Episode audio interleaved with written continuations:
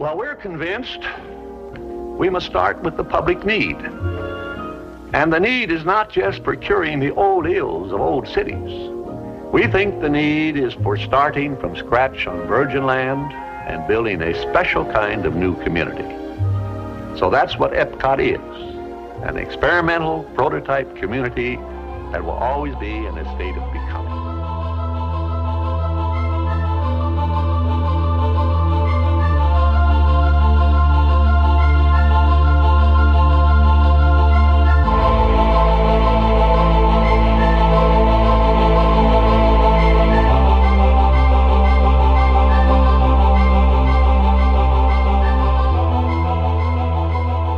Der 17. Juli 1955 war ein großer Tag für Walt Disney, denn an eben diesem Tag hatte er endlich die Möglichkeit der Welt seinen großen Traum vorzustellen.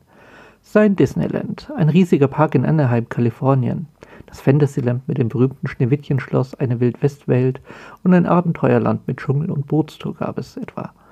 Alles sauber, gepflegt, geordnet, ein Reich ohne Probleme. Mickey and I started out the first time many, many years ago. We've had a lot of our dreams come true.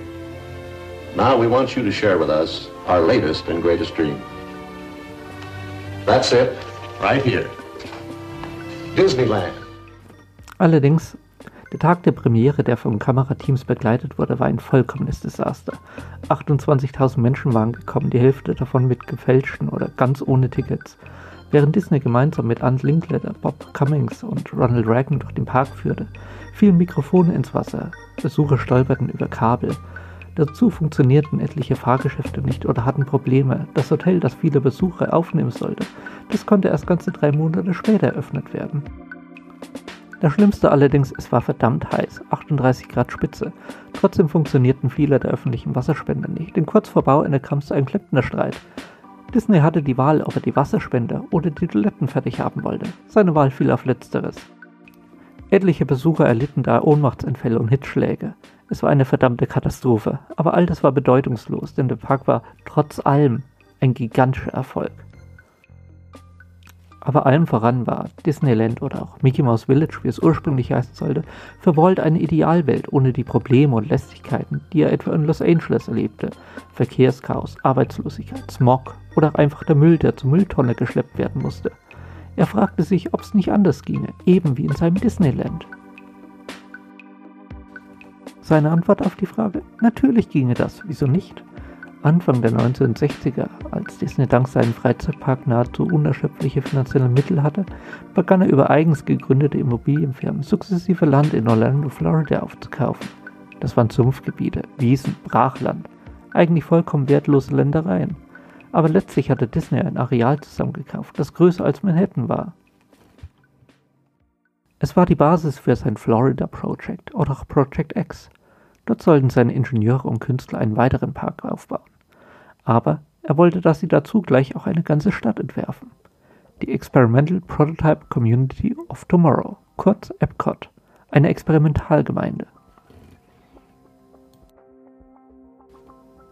Was Walt und seinen Ingenieuren vorschwebte und was dann auch im Oktober 1966 in einem Film vorgestellt wurde, war eine Stadt geformt wie ein Wagenrad.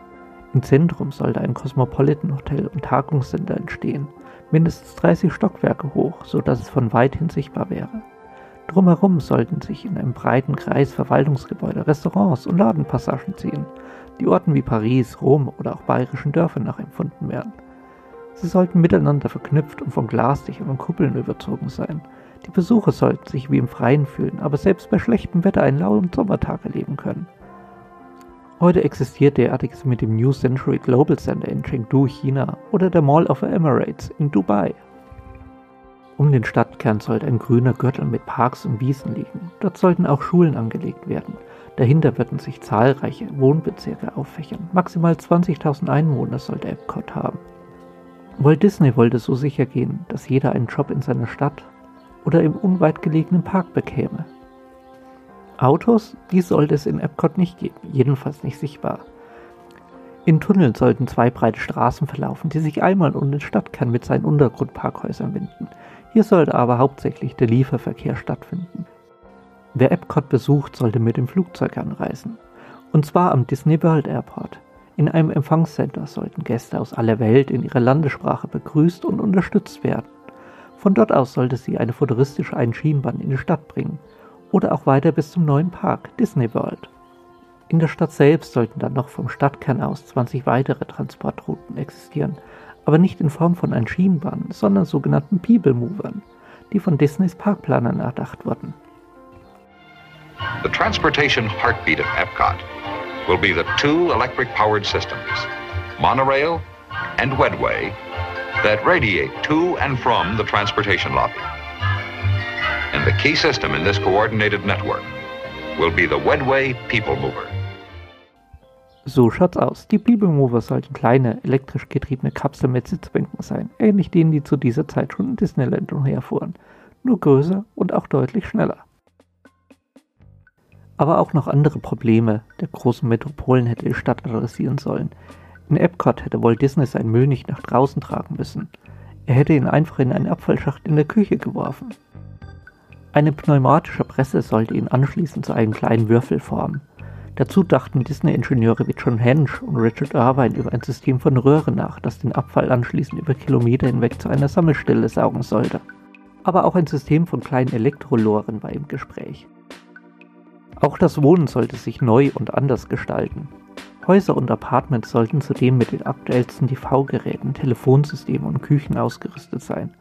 Modulare Einrichtungsgegenstände sollte es geben. Dabei sollte sich Epcot aber auch stetig weiterentwickeln, mit neuen Technologien auf- und nachgerüstet werden. Kommt etwas Modernes, Revolutionäres, wären alle Wohnungen überholt worden. Auch sollten die Einwohner von Epcot die ersten sein, die neue Produkte zu sehen bekommen – seien es neue Waschmittel, Zahnbürsten oder Plattenspieler. Einen wichtigen Teil sollten daher auch die großen amerikanischen Unternehmen spielen. Walt Disney wollte Ford, General Electric, IBM, DuPont, Sarnoff überzeugen, ihre Forschungs- und Entwicklungsabteilung nach Epcot zu verlegen. Dort sollten sie direkt nebeneinander angesiedelt werden, sodass ihre Mitarbeiter sich treffen und austauschen könnten. Disney wollte damit die klügsten und kreativsten Menschen an einem Ort zusammenführen. We don't presume to know all the answers.